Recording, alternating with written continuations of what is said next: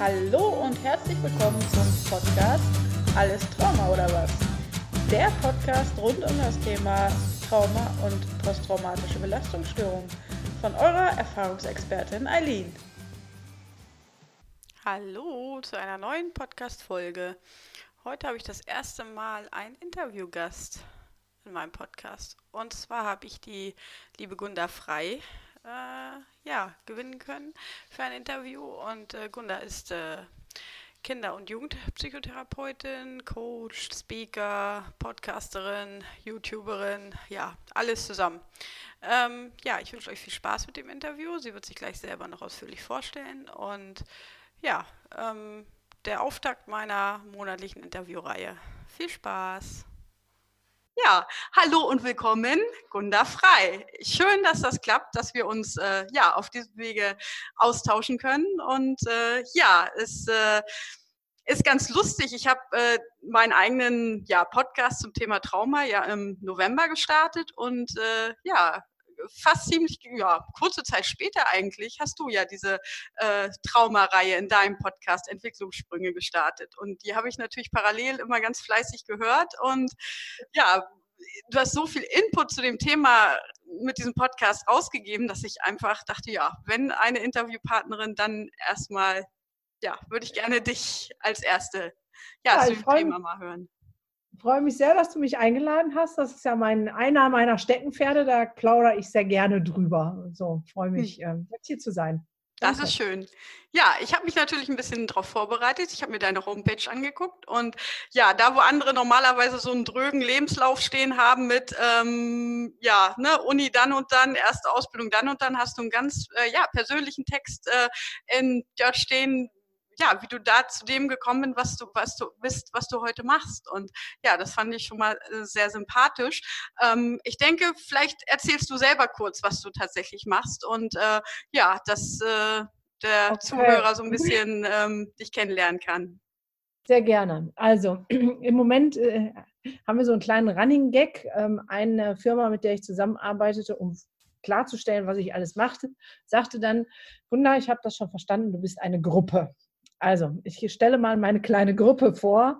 Ich bin ähm, Mutter von zwei wunderbaren Kindern, alleinerziehend mit einem Hund, habe eine Praxis für Kinder und Jugendlichen Psychotherapie, das ist mein Ursprungsberuf, da komme ich her und ähm, habe mich dann zusatzqualifiziert als Traumatherapeutin und festgestellt, dass das der Ansatz ist, der eigentlich jeder können müsste als Therapeut. Ich habe dann angefangen, Traumatherapeuten auszubilden festgestellt, dass nicht nur die Therapeuten, sondern auch die Pädagogen das eigentlich wissen müssten, ähm, weil es einfach so viele fremd untergebrachte Kinder gibt, die alle traumatisiert sind und die werden immer mit ADHS betitelt, obwohl es gar keins ist oder nur in den seltensten Fällen eins. Also habe ich das erweitert auf Traumapädagogik, um dann festzustellen, das ist noch zu klein. Eigentlich ist es so die Haltung des guten Grundes. Trauma ist mir zu schwer, zu groß sondern dass jedes auffällige Verhalten von Kindern und Jugendlichen einen Grund, einen Grund hat. Und meistens ist es nicht verarbeiteter emotionaler Stress. Da hole ich das mal runter vom Trauma. Das ist mein Ansatz. Und ähm, da sind wir gerade dabei, ein eigenes Konzept zu entwickeln, das, ähm, das alle, die mit Kindern und Jugendlichen arbeiten, ermöglicht, äh, an dieses Wissen dranzukommen und auch an die ja, fachliche Expertise und die, die Methoden. Und äh, dann habe ich festgestellt, naja, die Eltern wissen oft auch nicht so genau, was sie tun. ja, ja. Weil sie ja eigentlich ihr eigenes Drama selber wiederholen. Ich weiß das aus mhm. eigener Erfahrung. Äh, da sind die Sätze und Taten, die man sich als Kind geschworen hat, wenn ich mal Kinder habe, das werde ich niemals tun oder sagen. Und dann kommt die eine Überforderungssituation, die Sicherung brennt durch und man macht genau das, und wenn man nicht reflektiert ist und ähm, somit habe ich dann noch gesagt, okay, dann müssten die Eltern irgendwie auch noch mehr wissen. Deswegen habe ich ein Buch geschrieben, was in einem Monat genau, ziemlich genau rauskommt. Und, ja, äh, ich bin sehr gespannt drauf, ja. mache äh, sozusagen auch Online-Therapie ähm, und ähm, habe einen ähm, Online-Kurs ähm, parallel zum Buch jetzt schon vorher rausgebracht, wo ich das ähm, da kundtue. Das ist meine, ah ja, einen Verein habe ich auch noch gegründet, aber das wird jetzt zu viel, nur um meine kleine Gruppe vorzustellen, weil der Verein hat dann den Schwerpunkt wirklich auf unser Bildungssystem, weil unser System leider auch ganz oft dazu beiträgt, dass Kinder traumatisiert werden durch Nichtwissenheit, Unwissenheit ähm, der Lehrer. Ja, das ist meine kleine Gruppe. Ja, ja, und äh, ich glaube, und nicht zu vergessen der Podcast, Entwicklungssprünge. Der ist genau, ja, Podcast und YouTube-Kanal habe ich auch ja. noch. Äh, ja, und bei Instagram bin ich auch ein bisschen aktiv. Ja, ja über, ich äh, habe dich tatsächlich sozusagen das erste Mal gehört in einem äh, Podcast-Interview äh, bei Gedankentanken und äh, ja, bin dann so auf die Entwicklungssprünge gekommen und ja, schau da öfter mal rein. Ach, und das war spannend. Ähm, Podcast mit Michael Ehlers oder was? Ja. Welch? Ah, Michael Ehlers ist mein Mentor, der ist großartig. Ah. Der hat von mir geschwärmt, habe ich gehört. Ja, ja, nein, das war wirklich, äh, ja, und äh, so bin ich dann, wie gesagt, bei deinem Podcast gelandet. Und dann lustigerweise, ja, ähm, ja kam genau passend die, die Traumareihe bei dir. Das sind jetzt insgesamt ja. fünf Folgen waren es bisher, ne? Och, äh, ich weiß ja, nicht immer, äh, es kann gut sein, ich mache ja meinen Podcast sehr intuitiv in Form von Mittwochs fällt mir ein, oh, morgen ist Podcast-Tag. Und dann nehme ich mir mein Handy, überlege kurz, was könnte denn jetzt dran sein. Dann mhm. quassel ich in mein Handy, schicke das meinem Sohn, der macht das alles fresh und dass es hochgeladen wird. Und dann ist der Podcast da. Das heißt, ich plane keine Folgen. Ja. Ähm, sie sind einfach da. Ja, aber gab es für dich einen, sagen wir mal jetzt einen bestimmten Grund, die, die diese Traumareihe ähm, zu diesem Zeitpunkt zu starten? Also wie bist du dazu gekommen? Nee, das war auch sehr intuitiv. Also Trauma ist ja mein Kerngeschäft als Therapeutin, mhm. als ähm, Ausbildungsinstitut. Ähm, und ähm, ich habe einfach gemerkt, äh, oft sind es so Anlässe, dass ähm, ich eine Familie habe ähm, bei mir in Therapie und denke so, nee, ne, kann jetzt nicht sehr ernst sein. Also der Podcast zum Beispiel Trauma und ADHS, da war ich schon so, habe ich jetzt über Trauma alles gesagt. Und dann kam wieder so eine Familie, wo ich deutlich gesagt habe, das, was da zugrunde liegt, ist ähm, größtenteils ähm, Trauma. ADHS ist erstmal zu vernachlässigen und dann gehen sie halt zu jemandem anders, was sie auch dürfen. Mhm. Und er sagt, na, Trauma, so ein Quatsch, das ist mhm. eindeutig ADHS. Und es gab genug Indikatoren, die sagten nein. Mhm. Ähm, und da habe ich gedacht, oh, es ist noch so viel Unwissenheit da und so entsteht dann so eine Folge. So, ne? Dann merke ich so, ach, oh, gibt es doch gar nicht, das wissen die alle nicht. Und ähm, da habe ich gedacht, hm, vielleicht interessiert die Menschen das. Und ich habe krasserweise ähm, über diese Reihe eine noch viel größere Rückmeldung, als ich sowieso schon bekomme. Mhm. Also habe ich wohl irgendwie den Nerv getroffen. Ja, das ist, äh, ja, ich finde die Entwicklung gerade gut. Das ist immer so ein bisschen ähm, auch selektive Wahrnehmung. Da ich natürlich mich jetzt auch ähm, ja, sehr eingehend mit dem Thema beschäftige, sehe ich auch an verschiedenen Ecken zeitgleich noch einen anderen Podcast zum Thema Trauma und auch viele ja, die das Thema Trauma aus dem Bereich auch Kinder und Erziehung tatsächlich äh, ähm, ja aus der Richtung angehen. Ähm, ja, aber ich, ich habe halt auch das Gefühl, dass das Thema so ein bisschen präsenter wird irgendwo und ähm, was ja auch notwendig ja, ist. Ja, absolut. Also das äh, definitiv. Ähm, ja, wie du hast gerade gesagt, dass du auch halt oft feststellst, dass dann doch auch bei den Eltern entsprechende Themen im Hintergrund ähm, vorhanden sind wie reagieren die Eltern denn, wenn du das ansprichst? Also ich kann mir vorstellen, dass sie meistens kommen, mit dem Anliegen kommen, okay, mit meinem Kind stimmt was nicht, bringen Sie das mal in Ordnung. Aber ja, ähm, wie reagieren sie dann? Ja, das, das habe ich mir komplett abgewöhnt. Das ist diese Haltung, dusch mich, aber mach mich nicht nass. Mhm. Das heißt, ähm, im Erstgespräch sage ich ganz klar, bei mir läuft Therapie, also kommt natürlich beim Alter an. Ne? Eine 17-Jährige, die sagt, ich will nicht, dass meine Eltern hier sind, da respektiere ich das. Aber bei allen anderen sage ich so, Therapie geht bei mir nur mit Einbeziehung der Bezugspersonen. Und ähm, meistens schon im Erstgespräch äh, finde ich auch, ne, das hat ja was mit Wahrnehmung und dem Blick zu tun, die Zusammenhänge zu sagen, was hatten denn die Eltern für einen Anteil daran? Und ich mhm. spreche das auch sofort an. Und ich sage, wenn es ihrem Kind besser gehen soll, müssen sie an sich arbeiten. Ich kann ein Stück weit das mit begleiten. Da sind die Baustellen. Ähm, so, das heißt, ähm, ich erlebe eigentlich, und das ist das sehr Erstaunliche, dass sie erst so ein bisschen irritiert sind, so, mhm. und dann sehr erleichtert, weil die kommen ja mit schon einer Frage und auch einer Not und ähm, dieses auch wieder in die eigene Handlungskompetenz zu kommen. So, die fühlen sich ja hilflos. Also wer mit seinem Kind zum Psychotherapeuten geht, ist ja erstmal hilflos. Mein mhm. Kind zeigt ihm was und ich kann nichts tun. Mhm. Und wenn ich ihnen dann ihre Handlungskompetenz wiedergebe, zu sagen, ja, ihr Kind hat dieses und jenes Problem, weil sie auch da und da, dort und dort dieses und jenes vielleicht nicht beachten und ähm, ihre eigene Baustelle äh, transportieren und so weiter, dann gehen da immer so Lichter auf und eigentlich erlebe ich immer eine Erleichterung, weil dann sind sie ja wieder aktiv, dann kann ich ja wieder was tun. Hm. Und diese Eltern wollen doch unsere Brut selber beschützen, also die meisten zumindest. Hm. Klar, es gibt auch die, die sagen, ja, also nee, das ist mir jetzt zu viel. Aber da ich das schon im Erstgespräch sage, kriegen die halt bei mir kein Therapieangebot. Da bin ich schnell mit fertig. Hm. Ja. Also bin ich einfach ganz klar. Ja, das ist auch, das ist, glaube ich, auch das Einzige, was hilft. Und selbst ja. wenn sie dann erstmal weggehen und sagen, oh, was, ne, was hat die, ja. wollte die denn jetzt? Aber wenn es dann das Nachdenken auch, auch allein schon stattfindet, ja. dass sie vielleicht überlegen, Mensch, welchen Anteil ähm, kann dann meine eigene Problematik auch, ähm, ja, an dem Problem meines Kindes haben, ja. Eigentlich war das ganz witzig. Ich hatte im letzten Jahr ähm, PIAs, also Psychotherapeuten in Ausbildung, nennen sich bei uns PIAs, mhm. ähm, die ich in meiner Praxis hatte. Und die haben dann auch ähm, Testdiagnostik durchgeführt. Und dann äh, das Elterngespräch habe ich meistens dann äh, zusammengeführt. Und die ähm, haben dann ja auch schon durch mich angeleitet die Zusammenhänge gesehen. Ich habe mhm. sie ja daran geschult. Und so, und dann sagen sie, aber Gunnar, das Elterngespräch, das musst du führen. Ja, mache ich.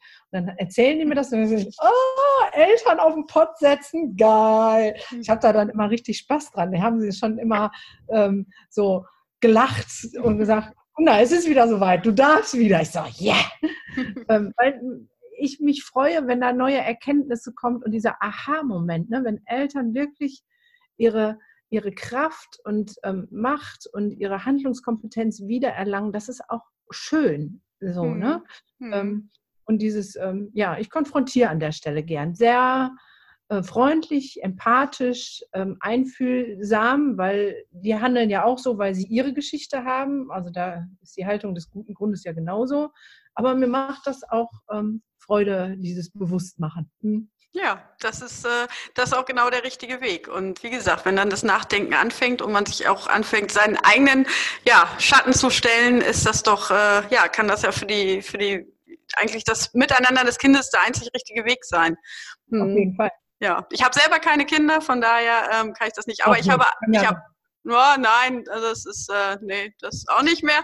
Aber ich habe einen Hund und äh, da ist natürlich auch mal das Problem am anderen Ende der Leine. Und äh, ja, der hat äh, ja original das, was was ich an an Themen habe, spiegelt auch er wieder. Also das ist äh, ja, nicht also ganz. Da mein Kollege, der Jürgen Möller, ähm, ein sehr schönes Bild, äh, was ich da an der Stelle immer gerne bringe. Ähm, wenn wir uns eine Pflanze kaufen und die irgendwie auf die Fensterbank stellen und nach drei Wochen lässt sie die Blätter hängen, ja, dann fangen wir an zu überlegen, oh, ist es vielleicht eine Pflanze, die gar nicht am Fenster steht, mag die lieber Schatten? Habe ich sie zu viel gegossen? Habe ich sie zu wenig gegossen? Braucht sie Dünger? Also da, ne, da würden wir ja immer sagen, oder ich habe keinen grünen Daumen. Hm. Die seltensten sagen, boah, du bist aber eine scheiß Pflanze, kannst du noch niemals richtig wachsen? So, was soll denn das? Warum machst du jetzt gelbe Blätter? Du stell dich mal nicht so an, du stehst doch in der Sonne. Ähm, was, was, machst du hier so für fiese Matenten? Ja? Hm. Bei Kindern, ja, hm. da reagieren wir aber genau so. Da, hm. Der Großteil der Bevölkerung sagt nicht, okay, vielleicht habe ich ein Kind, was besonders sensibel ist, vielleicht ähm, war irgendwas zu viel oder zu wenig oder was auch immer, sondern wir sagen, ey, stell dich nicht so an, du stehst in der Sonne, du hast hier das schöne Leben bei mir und ich ermögliche dir alles. So, mhm. ne? Warum bist du so kacke? Das mhm. ist das, was wir signalisieren, manchmal direkt mit Sprache und manchmal auch ganz indirekt mit Gestik und Mimik. Und das ist eine große Herausforderung, weil ich habe zwei Kinder zum Beispiel, die sind wie Feuer und Wasser. Mhm. Und ich habe mich der Herausforderung gestellt, diese beiden Kinder komplett anders zu erziehen. Es gelten die gleichen Grundregeln für beide, aber dem einen muss ich sie sehr sanft und liebevoll beibringen und dem anderen sehr hart und klar. Hm. Hm. Weil hätte ich das anders gemacht, dann hätte ich mit dieser harten Klarheit, hätte ich mein Sensibelchen niedergemacht. Der, da wäre jegliche Form von Selbstbewusstsein im, im Keim erstickt. Nur wenn ich schon ein bisschen lauter geworden ist, hat er sich erschreckt und gesagt, oh, was geht hier ab? ja, Mhm. der wäre emotional ein Wrack. Hätte ich den anderen mit der liebevoll sanften Art behandelt, hätte er mir das Haus auseinandergenommen. Mhm. Ja, und das zu erkennen, dass jeder Mensch ganz individuell ganz andere Bedürfnisse hat und darauf einzugehen, auch wenn die Grundregeln gleich sind in Form für fangen gemeinsam an beim Essen, wir hören gemeinsam auf, jeder räumt seinen, seinen Teller in die Spülmaschine, aber wie? Mhm. bei mir beide ganz anders. Und das ist etwas, was ich sehr stark versuche zu vermitteln, ähm, auch den Erwachsenen und den Eltern. Hm. Ja. Ja, das ist ne, sehr, sehr individuell. Ähm, ich habe eigentlich mal ja eine, eine kleine Frage. Ich, ich bin ja ähm, Polizistin und ja, es ist, setzt dann meistens ähm, bei uns im, im Dienst an. Ähm, ja, wenn sozusagen alle anderen Institutionen, ähm, wie man so schön sagt, versagt haben, haben wir halt auch viel mit ähm, entweder Kindern zu tun, die tatsächlich ähm, ja gar keine emotionale Kontrolle mehr, mehr haben. Also hatte ich tatsächlich auch schon. Oder man hat halt mit Familien zu tun, weil man von außen wirklich schon sieht, okay, hier läuft richtig was, was verkehrt. Ähm, gibt es so eine kleine, so, ich würde sagen, so ein bisschen Trauma-Erste Hilfe, die man in solchen Fällen beim Erstkontakt zum Beispiel mit ähm, solchen äh, Kindern und Jugendlichen beachten kann? Also letztendlich ähm, gilt diese Haltung des guten Grundes. Ich, meine Hauptdozentin für die Traumapädagogik, die Diana Steen, die ähm, arbeitet in der Einzelfallhilfe äh, ähm, im Jugendhilfebereich und die hat zum Beispiel diese Inobhutnahme. Also Mhm. ne, wenn dann ein Kind abgängig ist, das wird abgepflückt von vielleicht dir als Polizistin, dann muss sie vom Jugendamt kommen und ähm, dieses Kind äh, wohin auch immer begleiten. So, Mhm. und die ist mir, was das angeht, ein mega großes Vorbild, weil die hat ein Standing, die schafft das in egal welcher Situation sofort deeskalierend zu wirken. Also die Mhm. geht in einen Haushalt rein, wo äh, der Teenager ausrastet und mit, mit voller Aggression, Adrenalin Mhm. voll mit dem Messer in der Hand steht. Die äh, Kollegen von der Polizei trauen sich nicht rein. Ähm, Mhm. die Familie ist schon mal evakuiert und raus und die Diana geht da rein. Hm. Ja?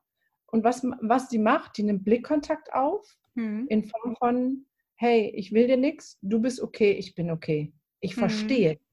Also dieses von, ja, es hat einen Grund, dass du jetzt da so stehst. Also nicht dieses Verurteilen, was bist du für ein asoziales Kind, dass du deine Eltern mit dem Messer bedrohst. Hm. Was ist denn mit dir nicht normal? Das ist ja das, was ganz schnell und kommt Ja, Ja? ja, ja. sondern ähm, nicht zu sehen, das ist jetzt der Täter, also es ist die Mhm. Blickhaltung, die Haltung, ne? Nicht zu Mhm. sagen, da ist jetzt ein Täter, sondern da ist ein Opfer. Hm.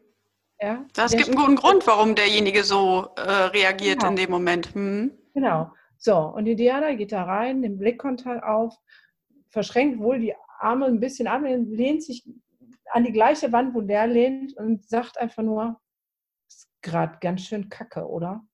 Hm. Hm. Da hast du irgendwie gerade vor der Wand gefahren. Du hast jetzt zwei Möglichkeiten. Du kannst jetzt mit mir überlegen, wie wir gemeinsam hier gut rauskommen Hm. oder noch blöder. Hm. So, und schon nimmt er das Messer runter, ja, und ähm, ist im Kontakt und im Gespräch. Dann hat das natürlich noch gedauert. Er ist dann nicht direkt Mhm. äh, seine Eltern umarmend rausgestapft. Hm. Aber diese Haltung zu haben, so, Mhm. diese, ja, du bist kein Täter, du bist ein Opfer. Hm. ähm, jetzt auch nicht als Opfer, aber dieses Wissen und diese Haltung, das, was du da machst, hat einen Grund.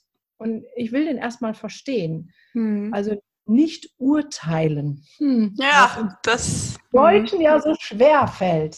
Ja, sondern zu sagen, ja, es ist, ähm, es ist gerade eine blöde Situation. Lass uns gemeinsam gucken, ähm, Mhm. wie wir die geregelt kriegen. Ich ähm, mache inzwischen ähm, Erstgespräche bei mir in der Praxis von 25 Minuten. Und in diesen 25 Minuten bin ich in der Lage, diesen Erstkontakt so herzustellen, dass äh, Vertrauen und Hoffnung da ist. Es ist Mhm. möglich, Mhm. wenn man mit dieser Haltung dran geht, zu sagen, ja, es gibt ein Problem und dieses Problem hat einen Grund und der bist nicht du, weil du scheiße bist. Da sind wir wieder bei der Pflanze. Ne? Ja. Es gibt einen Grund, warum du das Blatt hängen lässt und der liegt nicht daran, dass du eine Kackpflanze bist, sondern der liegt daran, dass du in der Sonne stehst, obwohl du eine Schattenpflanze bist. Mhm.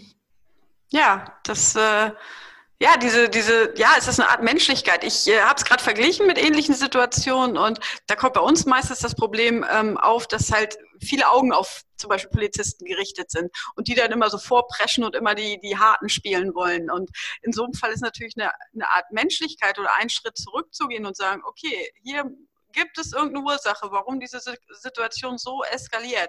Lass uns versuchen, die mal zu verstehen oder lass uns da mal, ja, ohne, ohne das jetzt, klar, in manchen Situationen hilft, dann muss man agieren, muss man ähm, ähm, ja handeln, aber ja, den Schritt zurückzugehen, dann ist vielleicht manchmal ja. besser. Hm. Und ich kann ja auch in Klarheit und Freundlichkeit handeln. Mhm. Es ist ja immer die Frage, wie. Ne? Mhm. Ähm, weil wenn ich so klar und hart bin, erzeugt das auf jeden Fall Gegenwehr. Wenn jemand mhm. mir sagt, du Arschloch, dann sage ich, was willst du? Komm her. Willst du mhm. auf Maul? Also da bin ich ja, da haben wir ja unsere Urinstinkte. Das ist ja noch nicht mal mit, ähm, mit äh, dissozialen Verhalten zu vergleichen, sondern wenn uns jemand angreift, in welcher Form auch immer, geht unser Mechanismus auf Schutz automatisch. Mhm. Ja? Und äh, zu sagen, wenn mich jemand angreift, ganz ruhig und gelassen und freundlich zu bleiben, bedarf eine viel höhere Kompetenz hm. und Wahl und Struktur und Einübung, weil unser System sofort auf, ey, ich bin in Gefahr, lebensrettende Maßnahmen, schützen, was geht, und dann sind wir bei Fight, Flight, Freeze. Hm. Ja, das heißt, wenn jemand sowieso schon angespannt ist wie ein Tiger im Käfig und ich komme dann mit einer konfrontativen, aggressiven Haltung, dann hm. ist doch klar, dass der Tiger angreift. Hm. wir Menschen auch. Hm. Dann mit meinem Sein auszustrahlen, hör mal, alles cool. Ich verstehe hm. das gerade. Wir suchen gemeinsam eine Lösung. Finde ich, ist so de deeskalierend. Hm. Ja, das ist, äh, jetzt merke ich auch gerade, wenn ich das so vergleiche, wir haben, glaube ich, in der Ausbildung 100.000 Stunden erst, äh, Selbstverteidigung und Angriff, aber nur einmal der, im Studium vier Wochen äh, rhetorische Deeskalation gehabt und dann nie wieder.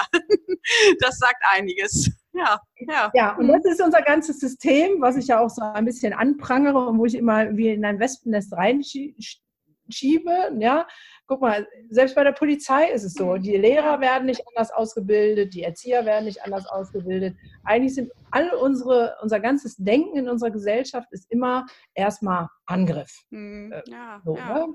Und das ist natürlich gerade für, für Menschen, die, die traumatische Erlebnisse hinter sich haben, unheimlich ähm, schwierig, weil so viele Trigger an jeder Ecke lauern. Und ja. das ist, äh, ja, das ist äh, sehr, ja, macht mich betroffen ja. irgendwo. Das ist Mhm. Genau, und da ist ja das Problem, wenn jemand getriggert wird, das können wir jetzt natürlich vorher nicht wissen, wir können nicht von allen die Geschichte nehmen, mhm. aber dieses Bewusstsein, weil wenn jemand getriggert wird, dann ist er ja in seinem emotionalen Erleben von dem Desaster, was mal war. Mhm. Und da gibt es dann halt auch keine Schaltfunktion. Das heißt, ich nehme immer das Beispiel mit dem Kind vom Hund. Ne? Kind wird vom Hund gebissen und äh, hat jetzt Angst vor Hunden. Und dann wechselt es immer die Straßenseite, es biegt aber um die Ecke, kann nicht ausweichen. Der Hund ist sofort da. Der ist ganz klein, der ist puschelig, der hat keine Zähne mehr, der ist kurz vorm Tod umfallen, weil der schon so alt ist. Ja? Mhm. Und du könntest jetzt 50 Mal diesem Kind sagen, guck mal, der tut doch nichts. Mhm. Dieses Kind ist in dem Erleben von damals, wo der große Hund es gebissen hat. Mhm. Ja? Und dieses Erleben überflutet das komplette Nervensystem. Da mhm. gibt es keinen, ach ja klar, ich verstehe ich, sondern das ist wie ein Staudamm, der, wo die Klappe aufgemacht wird. Das mhm. flutet einfach so durch. Und dieses Kind ist einfach in Fight, Flight oder Freeze. Es wird einfach wegrennen und wie am Spieß schreien. So, wenn jetzt, sage ich jetzt mal Polizeialltag, durch euer Verhalten ihr einen Trigger auslöst, und es über die Maßen es schnell eskaliert. Also es macht von jetzt auf gleich so Bam. Dann kannst du davon ausgehen, dass sein Flucht- und Überlebenskontext angepiekst ist. Hm. Dass vielleicht etwas dahinter liegt. Und dann sind normale Wörter wie jetzt beruhigen Sie sich doch mal, hm.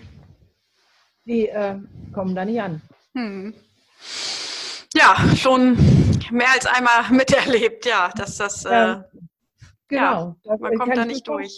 In Kombination dann noch mit, mit berauschenden Mitteln, dann äh, funktioniert ja, gar nichts mehr. Das ist, ja, ja, das ist auch nicht, auch nicht der Punkt, wo man dann noch anfangen kann und äh, ja, zu reden. Da, da hört es dann auf. Ja. ja. Aber zum Glück, äh, ja, kann man eigentlich nur darauf hinarbeiten, dass viele einfach vorher auch merken, Mensch, da läuft was nicht richtig in meinem Leben und ja, dann auch in der Lage sind, sich äh, auch Hilfe zu suchen. Und ja, deshalb finde ich deine Arbeit einfach auch so wertvoll. Äh, sei es in, ja, auf diesen vielen Kanälen ähm, wirklich Leuten Mut zu machen, hinzugucken und was ist da, was trage ich da mit mir rum und was gebe ich weiter oder woran muss ich selber arbeiten. Das ist so wichtig. Ja. Jetzt äh, stell dir mal vor, wie sich unsere Gesellschaft entwickeln würde, wenn wir alle nach der Haltung des guten Grundes leben würden und unsere mhm. Mitmenschen angucken würden. Zu sagen, mhm. dass jedes Verhalten, was sich zeigt, einen Grund hat mhm. an vielleicht Verletzungen, vielleicht an Prägungen, an einer Lebensgeschichte. Ja? Mhm. Keiner äh, fällt sich einfach so aus Spaß, so wie er ist. Es ist eine Abfolge mhm. von, von Erlebnissen. Man nennt das dann am Ende Empathie. Aber mhm. wenn wir so auf unsere Mitmenschen, auf ähm, unsere Politiker, also egal wen gucken würden, was würden wir für eine wertschätzende Atmosphäre schaffen, in der mhm. Veränderung möglich ist? Mhm. Weil da kann natürlich Veränderungen passieren, wo ich den anderen annehme in seinem Sein.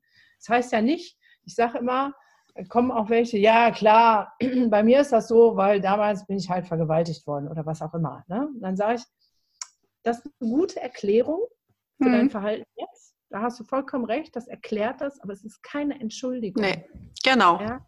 Weil da, wo du verstanden hast, dass es diesen Zusammenhang gibt, ist es deine Verantwortung, das aufzulösen und Schritte daraus zu gehen. So, ne? das, das schon. Aber erstmal diesen Schritt, den Zusammenhang zu sehen, zu gehen, den finde ich schon wichtig. Ja, das ist äh, ja der einzige Weg, dass ich, dass ich eine Veränderung einstellen kann. Und oh, der Hund bellt. ähm, ja, das ist, äh, ja, diesen, diesen ähm, Schritt zu gehen und dann zu sagen, okay, da, da gibt es Gründe, aber ich kann mich, ich habe jederzeit die Möglichkeit, auch mich anders zu verhalten. Das finde ich einfach auch so, so wichtig. Also ja. man kann immer alles wiederholen, ähm, so wie es war und immer meckern, dass sich nichts ändert, aber einfach irgendwas, irgendwas anders machen, das ist wichtig. Mhm. Und das finde ich so spannend. Unsere neurobiologische Forschung ist inzwischen schon so weit, ähm, zu sagen, was auch alles veränderbar ist. Also ich sage jetzt mal, da ist der Neurowissenschaftler, der mal ähm, aus der Genforschung, also der kam aus der Genforschung, hat ähm, Gene in eine Petrischale getan hm. und hat das dann aufgeteilt in drei Petrischalen und hat dieses gleiche Gen in drei unterschiedliche Lösungen getan. Hm. Und aus jedem Gen ist was anderes gewachsen. Das eine wurden Hautzellen, das andere wurden Knochenzellen, das andere wurden Organzellen oder whatever, ich weiß es nicht mehr genau. Mhm. Womit er eigentlich bewiesen hat, dass unsere Gene anpassungsfähig und veränderbar sind. Ne? Also mhm. auch dieses, ah, da sind meine Gene dran schuld. Das ist heute schon bewiesen, dass das völliger Mumpitz ist. Mhm. Ja? Mhm. Ähm, auch mit unseren Werten. Ja, ich habe halt die Werte. Ja, du kannst dich jeden Tag entscheiden, andere Werte zu haben. Ähm, mhm vielleicht ein bisschen Arbeit. Es geht nicht von jetzt auf gleich äh, wie ein Schokoriegel essen, mhm. aber ähm, es geht. Und ähm, da sich hinzubewegen, zu sagen, es gibt so viele Möglichkeiten, Altes loszuwerden, was Neues zu etablieren. Keiner mhm. muss mit seinem alten Sumpf hängen bleiben. Mhm. Da bin ich fest von überzeugt.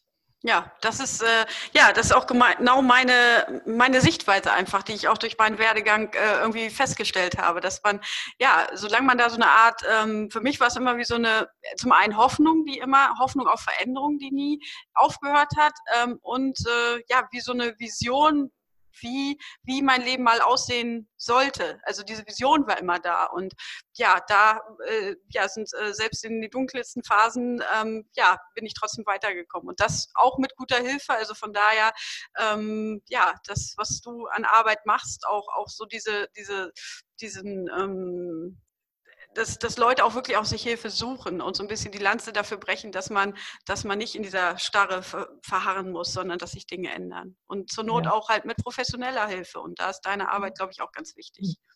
Hm. Also es geht, glaube ich, viel um Bewusstmachen, ne? Hm. in die Öffentlichkeit ein neues ja, Bewusstsein zu erwecken. hm. der Anteilnahme und des, der Eigenverantwortlichkeit. Ne? Ja. Nicht immer alles, ja, das ist weil. Ja, das ist eine schöne Erklärung, aber du hast es in der Hand, hm. wieder zu seiner eigenen äh, Macht und Selbstwirksamkeit zurückzukommen. Ja, ja, genau. Das ist schon fast ein super, super Schlusswort auch. Und ja, ich bin schon ganz gespannt. Was, ich habe heute vier Wochen dauert es noch, bis dein Buch rauskommt, habe ich gehört. Ja, am 24. am Rosenmontag kommt es raus. Das ah ja. Ja. So ich bin schon ganz entspannt. Ich bin ja so ein, so ein äh, Bücher-Junkie. Ich habe äh, so viel vor zwei Jahren eigentlich so die richtige Entwicklung an, dass ich wirklich angefangen habe, sozusagen ja jede Woche ein Buch zu lesen und ähm, ja. ja. mir das, was äh, in der Kindheit an Defiziten entstanden ist, mir irgendwie heute zu erarbeiten. Und weil ich da auch stand und dachte, ja, wie kann ich denn zum Beispiel Werte und ähm, ja einfach so so Grundsachen, die die aufgrund wirklich schlechter äh, ja Verhältnisse beim Aufwachsen entstanden sind, wie kann ich mir das mit mit mit fast mit Ende 30 überhaupt wieder aneignen. Also zuerst, ja. klar, dachte ich, habe ich mich hingehockt und war mega traurig deshalb. Und dann habe ich aber mir gesagt, ja, wie kannst du dir das denn mit äh, Nebenalter irgendwie aneignen? Und dann habe ich angefangen, halt ganz viele Bücher über Persönlichkeitsentwicklung zu lesen. Und ja, das äh, daraus ist so eine kleine Leidenschaft geworden. Damit bist du ein ähm, krasses Beispiel dafür, dass es geht, selbst mhm. mit äh, ja. Ende 30, egal was in der Kindheit war. Ich weiß es ja jetzt gar nicht in deiner Geschichte, aber ich kann ja vermuten, dass es nicht kein Ponyhof war. Nee. Ähm, so, und das ist, glaube ich, die Botschaft. Vielleicht solltest du als nächstes in meinem Podcast kommen und dann plauderst du mal, wie du das hingekriegt hast. Passt ja zu meiner Traumareihe. Ja, du, das, äh, da bin ich sehr offen für. Also das, äh, ja, äh, wäre kein Problem. Das fest. Also, liebe Hörer, demnächst dann ja. auch bei mir. Podcast. Genau, genau, der Gegenbesuch. ja, so, ich äh, danke dir wirklich für diese ja, schöne halbe Stunde und ja, es ist äh, super und mach weiter so und ja, ich werde es auf jeden Fall weiter verfolgen, was du so machst. Ja, da freue ich mich sehr. Vielen Dank, dass ja. ich dabei sein durfte. Ja, dann äh, tschüss. tschüss.